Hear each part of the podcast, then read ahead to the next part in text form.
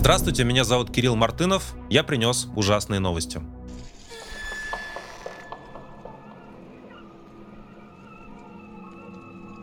Главная новость этой недели – это возвращение в Россию еврейских погромов. Очень трудно себе представить, что в 21 веке, в 2023 году что-то подобное возможно, но вот эта поганая война Путина делает самые страшные низменные инстинкты постепенно открывающимися, да, и как бы возвращающимися снова. Вот точно, знаете, если бы мне кто-то там лет пять назад сказал, что в России будет попытка еврейского погрома, я бы сказал, да ну ладно, как бы мы сейчас на таком уровне развития стоим, у нас такой интернет замечательный, да, мы, значит, э, все друг, друг, друг с другом друзья в социальных сетях, какие к черту еврейские погромы.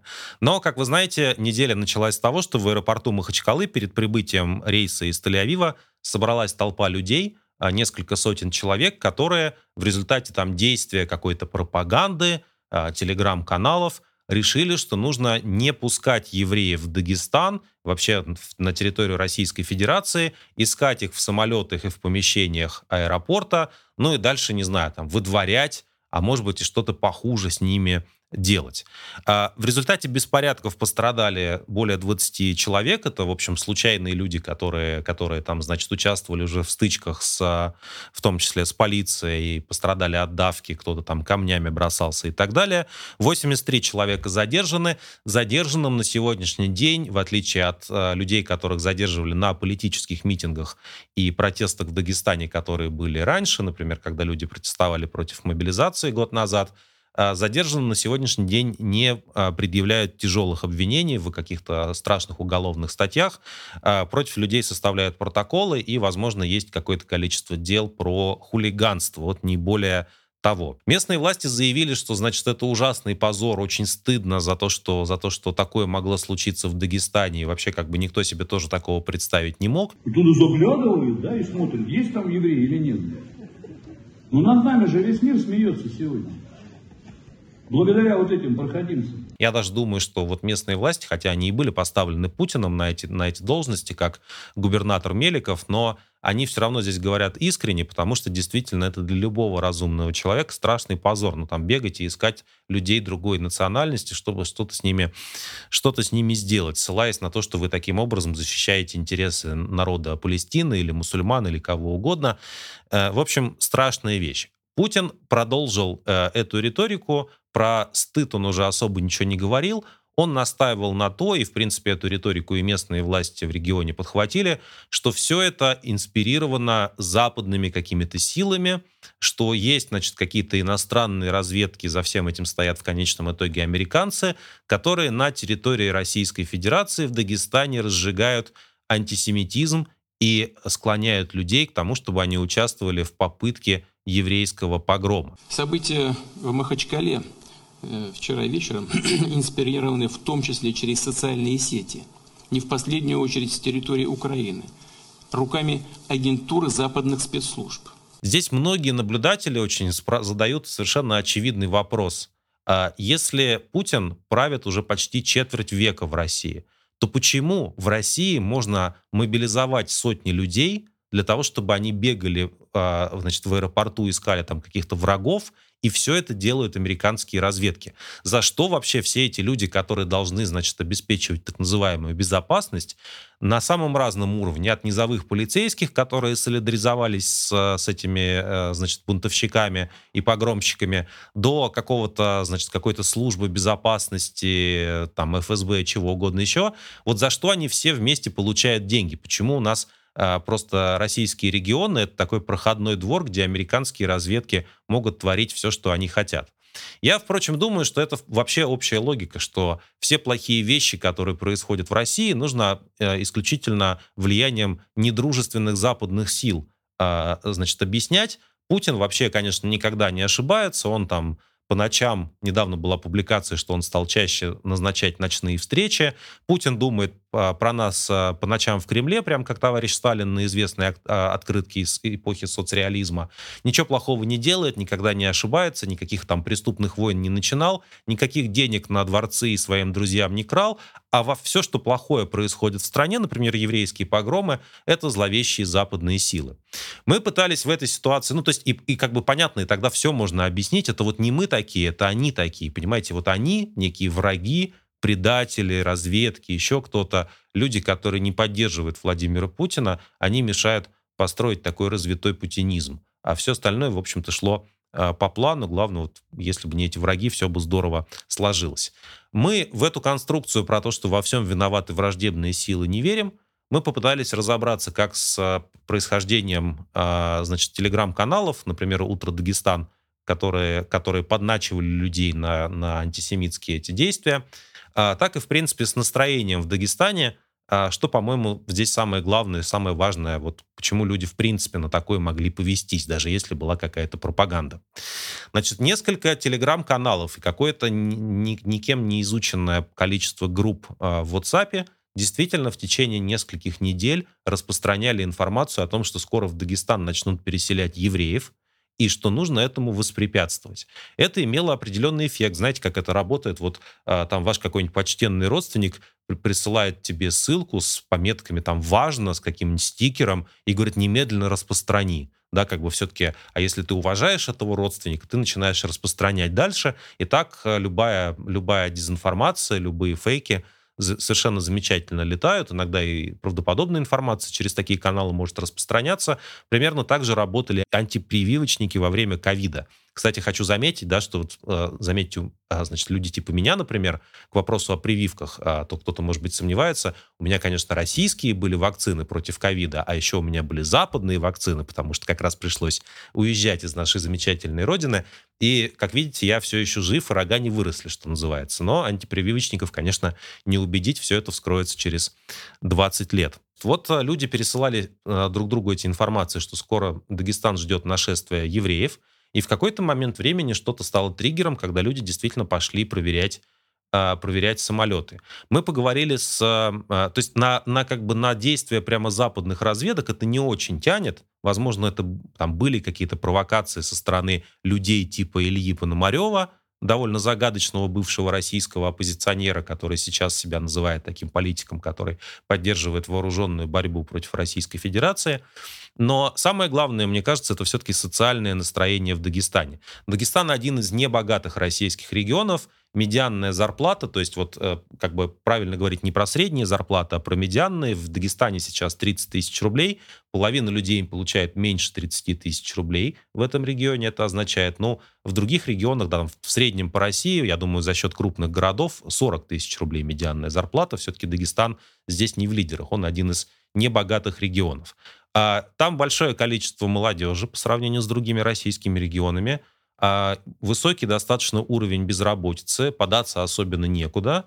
Ну и, в принципе, в таких условиях люди, когда у них не очень э, хорошая перспективная жизнь и нет какого-то очевидного будущего, они начинают вот, в принципе, вестись на, на разные такие странные идентичности. Да, там я, там, не знаю, борец за справедливость, я готов участвовать, например, в еврейских погромах, потому что чем же мне еще заняться в своей жизни. Я тут никого не хочу оправдывать, да, на мой взгляд, те люди, которые которые э, участвовали в погроме, они ксенофобы, они преступники, их по-хорошему нужно судить, и отнюдь не за хулиганство. К счастью, они там никого не убили, э, просто никого не нашли, но все могло бы случиться. Но, тем не менее, вот такие вещи, они рождаются, да, как э, антисемитизм и ксенофобия, это все рождается не из внутренних свойств людей или там этнических групп, а потому что есть определенные социальные условия. И у нас на новой газете Европа вышло об этом интервью с социальным антропологом Денисом Соколовым, который довольно подробно описывает, как не только э, бедность и беспросветность в Дагестане существует, но еще и как, э, как э, протест против этой бедности и беспросветности годами подавлялся и в этой республике Северного Кавказа, и в других российских кавказских республиках. Э, протестовать ни против чего нельзя, ты должен на все соглашаться, и вот в конечный момент времени из-за солидарности с народом Палестины, как бы странно понятым, происходят такие действия. По поводу погромов высказался, конечно, Рамзан Кадыров, не мог пройти мимо. А, Кадыров, видимо, опасается тоже каких-то протестов, например, а, например, в виде а, антисемитских погромов, но в действительности, мне кажется, направленных против бесправия и насилия, которое творится в Чеченской Республике. Опять же, та же самая логика. Хочешь протестовать против Кадырова, но это страшно и опасно, поэтому нужен, нужен какой-то другой лозунг. А, так вот, Кадыров, чувствуя это, по всей видимости, заявил, что четвертый выстрел а, против таких протестующих нужно сделать в лоб, и больше не выйдут. Значит, он так прокомментировал борьбу с, цитирую, несанкционированными беспорядками. По всей видимости, в логике Кадырова есть еще и санкционированные беспорядки. Возможно, он что-то знает а, про это. Но, в принципе, вот глава российского региона, в общем, заявил, что протестующих, если очень хочется, а, может быть, не с первого раза, но можно расстреливать. Да, такой а, таково, тако, такой, такие политические выводы делают главы соседних а, с Дагестаном известных регионов России. Ну и, как вы знаете, накануне перед этими событиями в аэропорту были и другие антисемитские акции в разных республиках а, Северного Кавказа, в Карачаево-Черкесии, в частности, еще. И наши коллеги из издания «Подъем» задали вопрос представителю местной еврейской общины дагестанской, а, задав ему, в общем, спросив его, а как вообще еврейские семьи, которые остались, в частности, в Дербенте, где они исторически жили, жили их предки, как они себя сейчас чувствуют. И это было очень грустное интервью, когда, значит, представитель общины заявил, что 400 а, семей, которые остались на территории Дагестана, подумывают о том, не пора ли начать эвакуацию. В принципе, так как раз и выглядит исход людей с территории, где они исторически жили, потому что там побеждают какие-то там национальные чувства.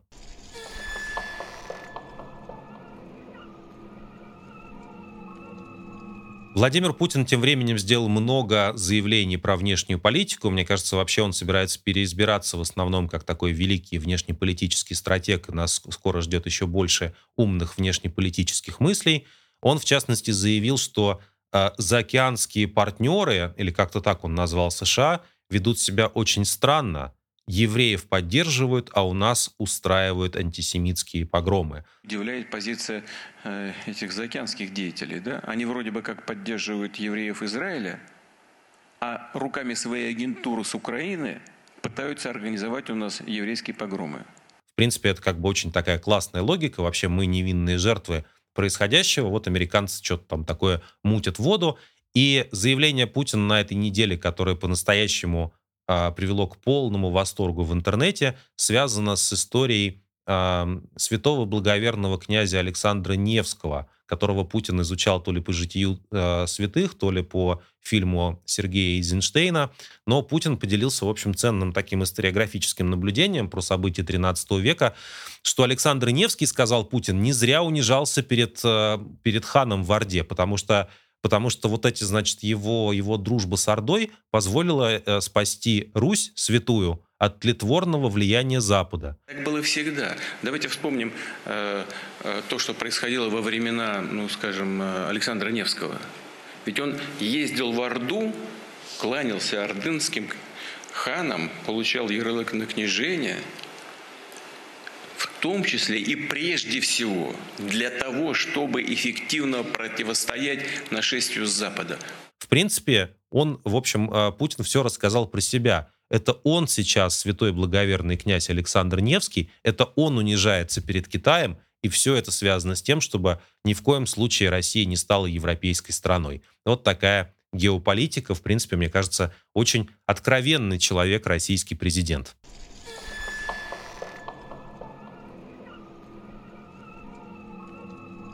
Все эти события в России, разумеется, происходят на фоне продолжающейся, разрастающейся трагедии непосредственно в Палестине и в Израиле.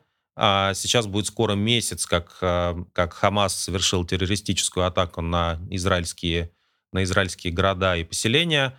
А, и а, теперь уже, в общем, в довольно такой активной фазе идет операция армии обороны Израиля против Газы. Люди в Газе находятся в чудовищных условиях, они заперты на этой территории, их никто не принимает к себе, им некуда деваться, даже Египет, который, казалось бы, ну, в общем, какой-то близкий по, по культуре э, народ э, отказывается палестинских беженцев в этих количествах принимать. Э, и действительно страшная вещь происходит на наших глазах. Террористы держат эту территорию под контролем.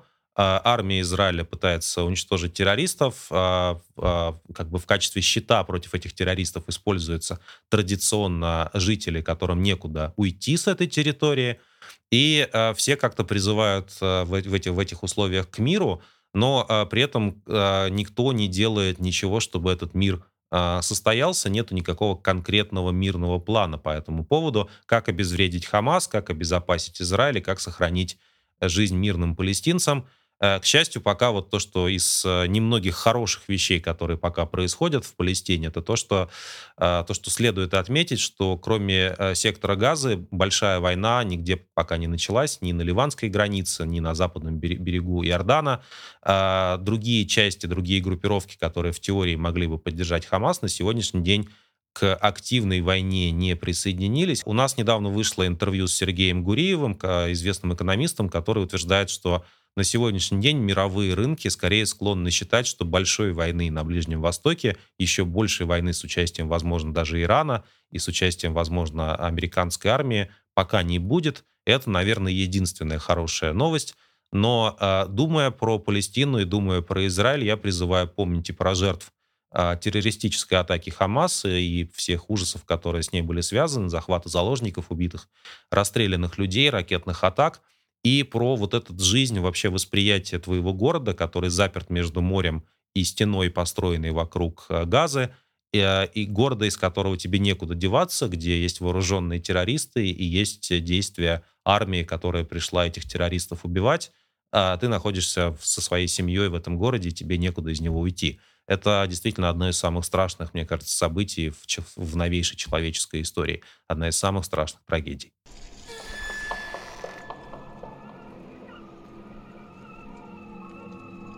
Война в Украине тем временем входит, кажется, в новую стадию. Эта стадия очень такая тягучая, вязкая, позиционная бойня, когда с обеих сторон люди, э, люди уничтожаются ради того, чтобы продвинуть линию фронта на несколько сотен метров, метров э, и конца и края этому не видно. Люди начинают откровенно уставать от войны, эта усталость чувствуется в воздухе, и постепенно об этом начинают говорить и мировые медиа.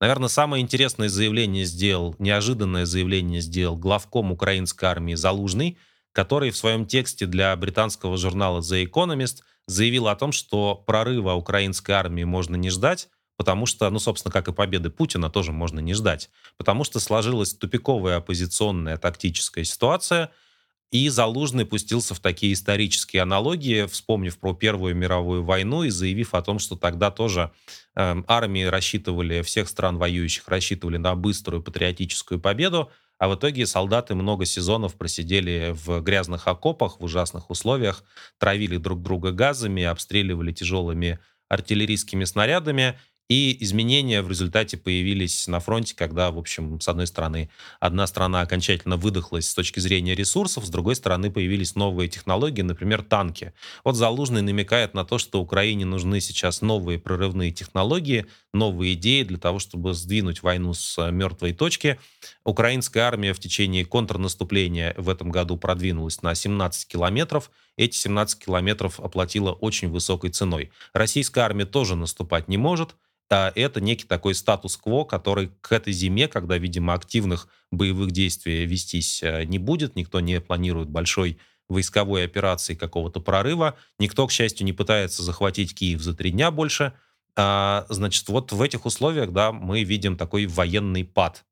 А другой, с другой стороны, а, журнал Time написал еще, может быть, более тяжелый такой мрачный текст. Знаменитый журналист Саймон Шустер, многие сейчас его обвиняют в том, что он распространяет, я цитирую, кремлевскую пропаганду и кремлевские нарративы, но Шустер, пообщавшись и с президентом Украин, Украины Зеленским, и с его окружением, заявил о том, что э, у Зеленского больше нет оптимизма э, в отношении этой войны, что он стал, становится постепенно другим человеком. Если в, первые, в первую часть войны его профессиональные качества, его, его стойкость позволила людям отразить атаку и сплотиться вокруг, в общем, фигуры президента и защитить родную страну, то сейчас без видимых успехов а, на фронте Зеленский, в общем, теряет а, этот оптимизм, а, не вдохновляет людей в той же степени, как он это делал в первые месяцы, в первый год войны.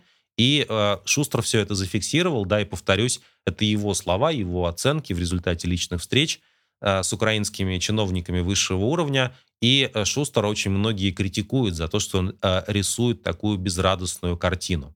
С другой стороны, э, последний опрос Левада-центра показал, что, отвечая на вопрос о том, нужно ли продолжать боевые действия, лишь 24% россиян утверждает определенно «да».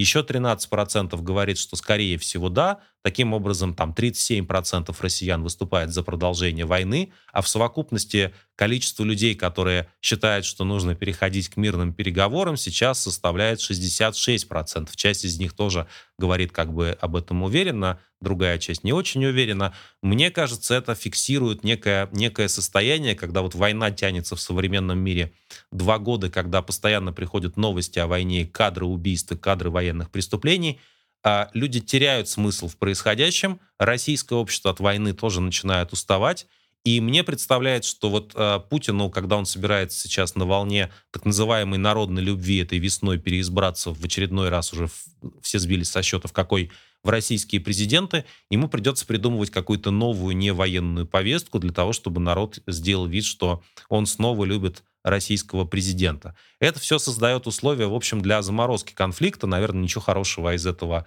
не случится стратегически, никакого счастья и процветания не наступит а, диктатура в России не закончится, а, но, по крайней мере, может быть, людей, которые будут гибнуть на фронте, станет меньше. Это уже кое-что, хотя до справедливости, там, до победы сил добра и, значит, людей, которые защищают свою родину, а, нам кажется очень далеко. Но усталость чувствуется, и интенсивность э, военных действий, как, э, наверное, можно скорее надеяться, будет, будет снижаться. Может быть, может быть, мы в какой-то момент времени застанем замороженный конфликт, в котором по-прежнему нету никакого ни военного, ни дипломатического решения. На этом фоне о своих президентских амбициях заявил а, популярный блогер и спикер а, значит, всех возможных YouTube-каналов Алексей Арестович. Это как раз его платформа. Давайте заключать, давайте вести мирные переговоры, давайте там временно признавать статус-кво, не пытаться вернуть оккупированные территории военным путем. А, давайте добьемся того, чтобы Украина вступила в НАТО, и уже после этого вела дипломатические переговоры о возвращении потерянных а, после, 20, э, после 2014 э, года и после 2022 года территорий. Но у Крестович очень сложные отношения, как мне кажется, у людей. У него большая аудитория, которая готова его слушать и в Украине, и в России. С одной стороны, он очень узнаваемый человек, другие, с другой стороны, многие его не очень воспринимают всерьез и критикуют его за то, что, в общем, а, в этот сложный момент, а простых моментов здесь, в принципе, не бывает. Вот Арестович заявил о том, что он на самом деле самостоятельный политик, и а, он, он собирается выводить Украину из войны на, условия, на условиях а, отказа от вооруженной борьбы за оккупированные территории. Для многих людей, чьи семьи находятся на войне с украинской стороны и чьи родственники на этой войне погибли, мне кажется, эти слова могут прозвучать очень тяжело и совершенно не, неприемлемо.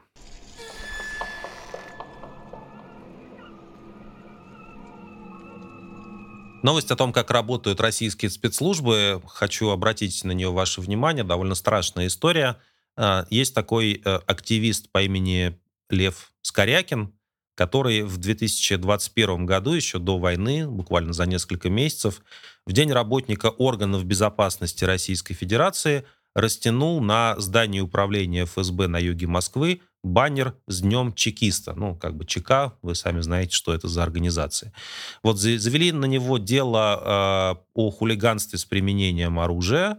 Почему-то довольно тяжелое наказание грозит по этой статье. Скорякин находился на территории Кыргызстана, в Бишкеке, и официально его э, экстрадировать в Россию по запросу российских спецслужб не могли, потому что он находился под защитой, э, защитой э, государства да, в Кыргызстане. Но, э, судя по всему, этого активиста, он, он входил в группу активистов левого блока, э, судя по всему, его в Бишкеке э, похитили, и э, сейчас Корякина нашли в московском следственном изоляторе 2, в Бутырке знаменитый. Вот как э, Скорякин оказался в Москве достоверно неизвестно. Есть два варианта. Либо его нелегально вывозили из Кыргызстана, потому что документов на вывоз и экстрадицию у российских спецслужб, повторюсь, не было, либо его э, под пытками как-то силой заставили написать специальную бумагу о том, что он выезжает добровольно и он не против э, такой поездки, да, вот находясь под таким давлением. И пока, пока по неподтвержденным данным Скорякина в Бутырке пытают. Когда-то давно была история про то, как российского активиста Развожаева, который, э, который тоже был таких левых взглядов, его похитили еще до событий на Майдане в Украине, российские спецслужбы, которые там действовали тогда, как у себя дома, вывезли его в Москву, посадили в тюрьму, он оказался под следствием.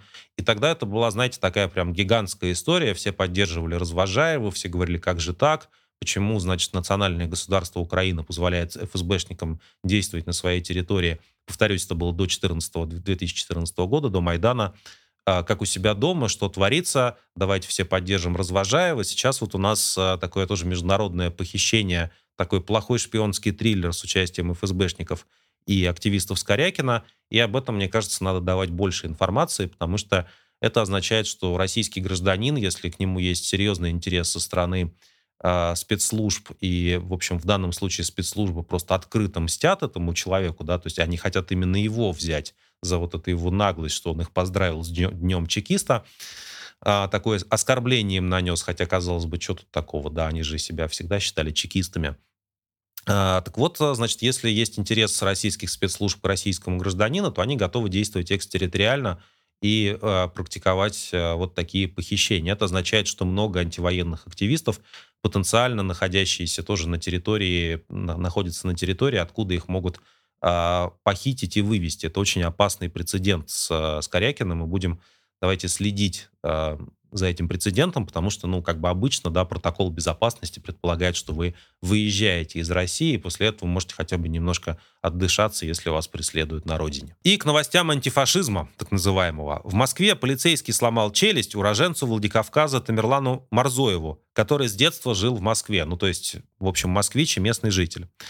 А, значит, об этом а, журналистам сообщили правозащитный, в правозащитном проекте «Команда против пыток», и, э, собственно говоря, фабула там такая поразительная, да, значит, э, а, Марзоев, которому 30 лет, поздно вечером 14 октября возвращался домой со своей женой э, и встретился с патрульной полицейской машиной. А, значит, они потребовали у него показать документы и начали как-то его спрашивать за национальность. Ну, знаете, у нас антифашистское общество, полицейские в России антифашисты, официальная, официальный смысл войны в Украине тоже это, значит, антифашизм. А, и, значит, вот а, Марзоев рассказывает, что его, от него начали хотеть информацию, зачем он приехал в Москву, в город, в который он живет с детства. Потом они начали его бить, сломали ему челюсть, вся одежда, он говорит, была в крови. Ну и дальше его, в общем, еще отвезли в участок в этом состоянии, там его дополнительно унижали. Это нормальная такое, знаете, нормальная сцена тоже из жизни, из московской жизни. Ну, потому что вот, понимаете, полицейские, они ведь э, не, не, не подотчетны никакому правительству или народу. А, значит, они просто перед начальством отвечают. Начальство, может быть, тоже не любит выходцев из каких- каких-нибудь странных национальностей. Вот они все берут э, флаги такие антифашистов и идут отлавливать э, около метро Тимирязевская людей, которые выглядят как не местные. Такая вот антифашистская антифашистская страна. Тоже хочется спросить в этом смысле э, ребят, которые участвовали в антисемитских погромах в Дагестане. Может быть, лучше вы бы вот этих полицейских спросили? Ну, я понимаю, здесь он осетин, не, не представитель одного из народов Дагестана. Ну, какая разница? Это же просто типичная история про э, расизм и этническую сегрегацию, да, возведенная, в принципе, на уровень государственной а, политики. Этим полицейским, а, похоже, в общем, ничего с ними не произошло. А, значит, обращение гражданина по поводу пыток со стороны полиции просто в Следственном комитете на сегодняшний день не зарегистрировали. Даже несмотря на то, что юристы этому способствовали. Какие еще случаи антифашизма вы знаете? Можете написать в комментариях.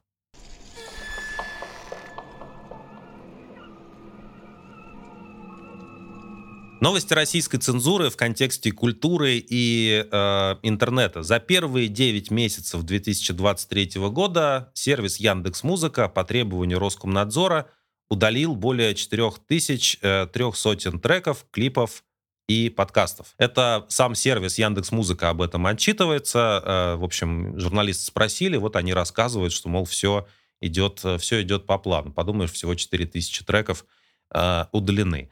Э, что конкретно Яндекс Музыка удаляет? Во-первых, э, соответственно, так называемую пропаганду ЛГБТ, под которой все что угодно может пониматься, любой намек на, на то, что, значит, возможны какие-то какие-то, значит, отношения, которые не вписываются в такой неопатриархальный путинский канон, любые чувства человеческие, направленные не по адресу. Знаете, вообще российское государство считает, что оно может, оно в состоянии контролировать человеческие чувства. Типа там, ты сюда чувствуй, туда не чувствуй.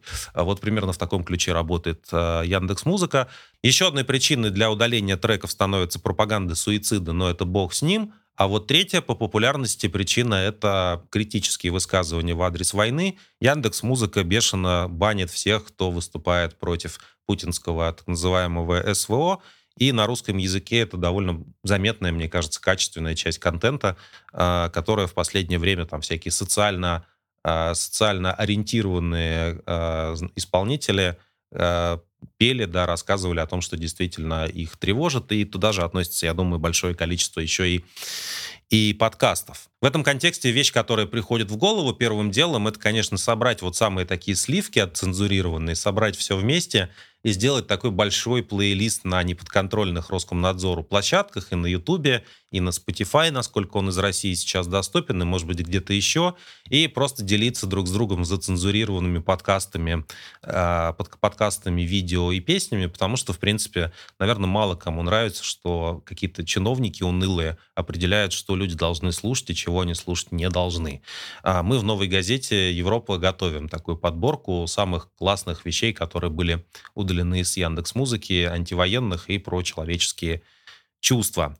Вот. Ну и у нас на нашем канале на Ютубе вышел материал, э, вышел такой объясняющий ролик про роль э, Мизулины-младшей, э, Екатерины Мизулиной, знаменитой э, борцине, можно так сказать, знаменитой борцине за, значит, чистый, безопасный интернет, которая пишет доносы, которая стала таким мемом в последнее время, как человек, который считает, что никакого так называемого запрещенного контента в российском сегменте интернета в принципе быть не должно.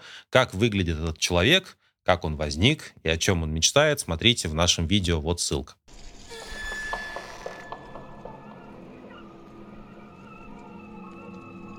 Большое внимание на этой неделе привлекла новость, опубликованная Объединенной пресс-службой судов Санкт-Петербурга. Обычно такие новости никто не читает.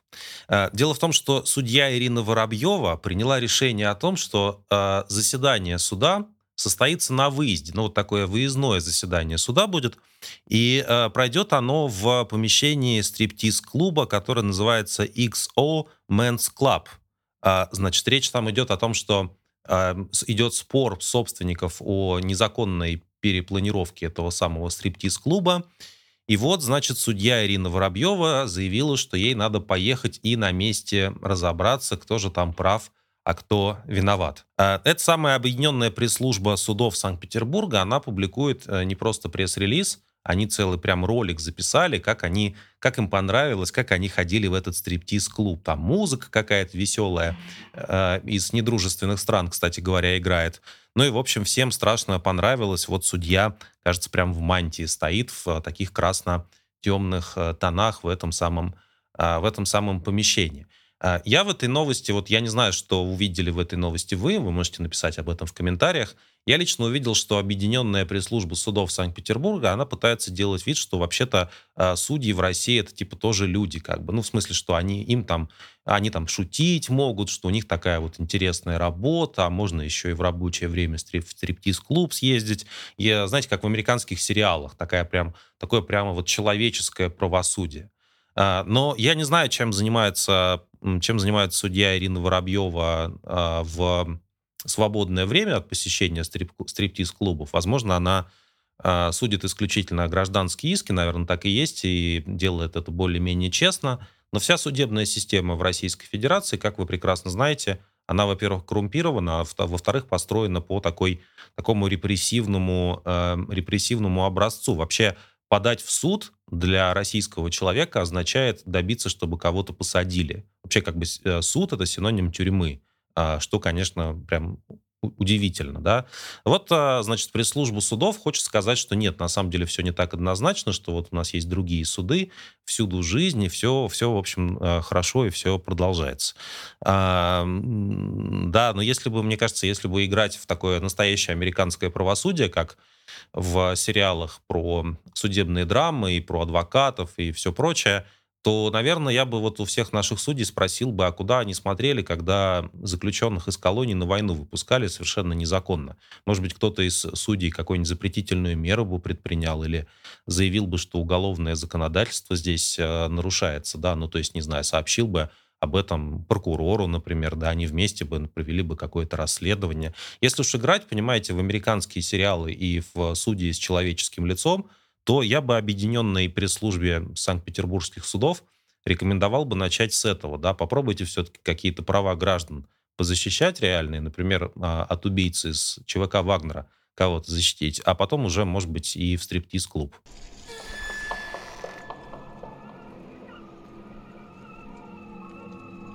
Тем временем ужасные события происходят в Екатеринбурге. Там накануне выпал снег, но ужас заключается не в снеге, а ужас заключается в том, что уже в течение недели некоторые загадочные люди, по одним данным это э, жители самого Екатеринбурга, а по другим данным, например, какие-нибудь иноагенты и сотрудники иностранных консульств, так вот, эти загадочные люди, неустановленные лица в составе преступной группы, уже неделю лепят из снега члены.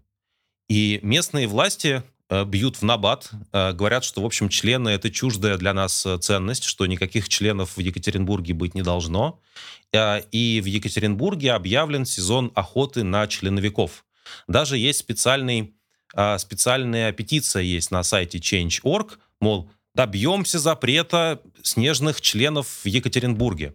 Вот такой посыл в этой петиции. Есть, впрочем, и контрпетиция, менее популярная, в которой несколько десятков человек подписывается за то, что оставьте снежные члены в покое. Я по этому поводу думаю, что, вот знаете, есть такая старая поговорка, когда они пришли за членовиками, я не молчал. Но, конечно, серьезное расследование здесь потребовалось бы все-таки, кто вот эти коварные люди, которые, э, которые всем этим занимаются. Как вы думаете, кто это? Может быть, это Обама, может быть, Байден, может быть, еще какие-то враги России, считаете ли вы, что вообще а, члены — это традиционная ценность для Российской Федерации? Напишите, пожалуйста, в комментариях.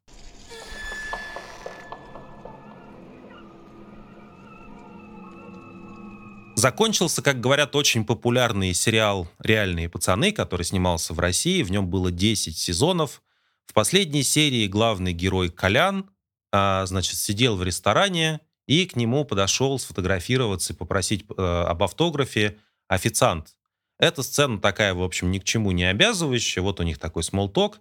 И вот, значит, официант говорит, а можете еще, уже как-то все, всех как бы сильно напрягая, официант говорит, а можете еще э, видео, пожалуйста, записать для моих знакомых вот парней, они вот с войны приехали, сейчас в госпитале, и этот самый реальный пацан Колян, не знаю, чем он знаменит в основном, он говорит, да зачем видео, поехали в госпиталь. Ну и дальше под классическую песню из фильма «Брат 2», э, «Вечно молодой, вечно пьяный», этот самый Колян едет э, сжать руки и обнимать простых братишек наших мальчиков, которые без ног и без рук, значит, сидят в госпитале, все перемотанные, но всем им очень приятно, что Колян приехал. Сейчас, в принципе, мне кажется, вообще так и выглядит а, вся российская культура. Значит, если ты хочешь заниматься какой-нибудь культурой, например, ты хочешь а, закончить какой-нибудь сериал, который 10 лет назад начинался, когда никакой войны еще не было, и никакого, никаких, значит, ветеранов не было, и никто никого не убивал особенно.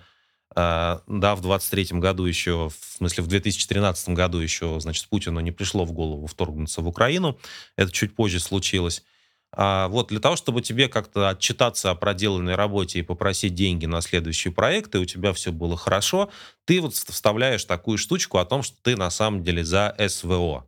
И, в принципе, наши коллеги из «Медузы», например, очень убедительно писали по поводу того, что сейчас всем артистам фактически предлагают совершить некий символический жест в поддержку этого самого СВО, для того, чтобы у них дальше не было никаких проблем. И, в принципе, есть даже процедура такого покаяния. Ты вот как нормальный человек выступил против войны поначалу, а потом, опять же, много времени прошло, все устали, о чем мы уже говорили сегодня. И вот ты, значит, для того, чтобы покаяться, делаешь вот такую сцену, например, в сериале реальные пацаны, и на этом сериал заканчивается, а у тебя прекрасные карьерные перспективы в будущем. Что меня поразило в этой истории, это э, часть пользователей социальных медиа, которые вроде бы выступают против войны, но которые уже начинают вот сейчас, в конце, в конце 2023 года, когда война уже идет безумное количество времени, они начинают говорить, ну а что такого-то, собственно говоря, понимаете? Они говорят, ну просто, просто вот ребята там воевали, у них там ранения, а, значит, сценаристы реального, реальных пацанов, они решили как-то вот этих самых ветеранов поддержать. Да, это же как бы не поддержка войны, говорят э, пользователи Твиттера, например. Это просто вот, ну, народ у нас такой, мы должны вот таким образом жить. Понимаете, вот уже начинается такая мутация, да, то есть каждый день, находясь в этой среде, э, занимаясь там, не знаю, каким-то творчеством, обеспечивая импортозамещение сериалов и фильмов из недружественных стран, люди постепенно и часть аудитории постепенно начинает отъезжать вот в эту ситуацию. Ну а что такого, чтобы ты в своем развлекательном сериале просто показал, что ты поддерживаешь так называемых ветеранов, ветеранами их сделал Путин, да, оставил их без э, конечностей. Это, значит, не мы такая, это жизнь такая. Вот такой цинизм и такая адаптация к долгой войне происходит на наших глазах. И это очень грустное зрелище.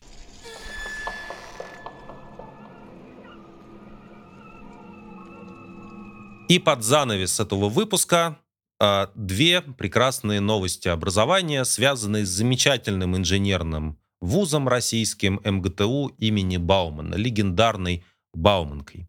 Во-первых, в Москве на форуме, образовательном форуме «Русский инженер» студентов МГТУ имени Баумана попросили назвать важные качества для их профессии.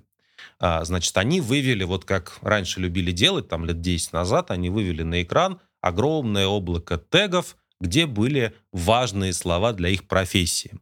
А, ну, собственно говоря, там, а, значит, одно из слов я цитировать не буду, но, видимо, это какая-то действительно важная вещь. Вот уже второй раз сегодня в, значит, в наших новостях эта тема встречается. Студенты, в общем, упомянули, упомянули э, назовем это, гениталии, а также Доту 2 и шаурму.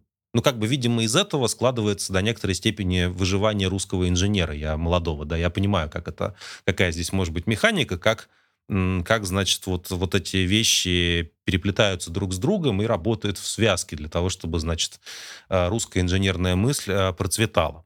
А, и дальше они, ну, показали, это как бы такая студенческая шутка, студентов попросили назвать важные слова, они предъявили много важных слов, среди которых были и эти – и после этого, собственно говоря, студентам начали угрожать отчислением и говорить, что, в общем, они, видимо, порочат русского инженера, а слова должны были быть какие-то другие. То есть, смотрите, еще раз, студентов Бауманки просят назвать слова, которые для, них для них важны. Они говорят «хуй, Дота 2 и шаурма», а должно было звучать, значит, не знаю что, Путин, семья и блины. И вот если бы они сказали бы Путин, семья и блины вместо Dota 2 и шаурма, то все было бы классно. Им бы все жали руки и сказали, ребята, вы настоящие русские инженеры. Так получилось, что вторая новость образования сегодня тоже связана с легендарной Бауманкой.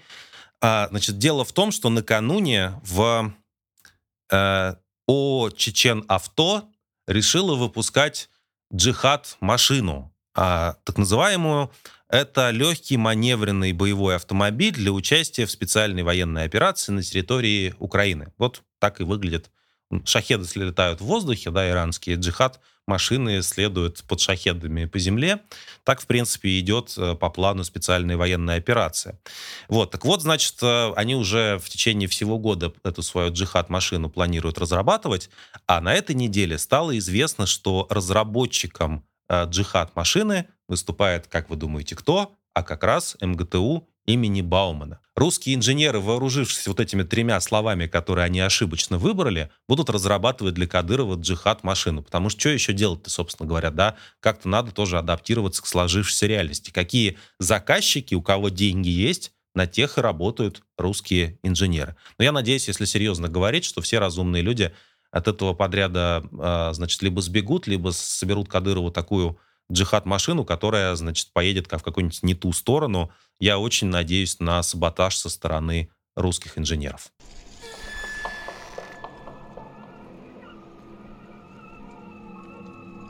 Это были ужасные новости. Если вам нравится то, что мы делаем, не забывайте подписываться, кроме нашего YouTube-канала, на наш Telegram-канал, где есть все эти новости. Э, и, в общем, они появляются именно в тот момент, когда все эти события происходят. Есть видео, есть короткие обзоры, есть анонсы самых главных наших текстов. Давайте вместе с цензурой бороться, пока Telegram в России доступен и такие каналы, как наш в Телеграме не заблокирован, есть хорошая возможность обмениваться информацией. Заходите к нам. Ссылка вот она под этим видео. И до встречи на следующей неделе, собственно говоря, как обычно.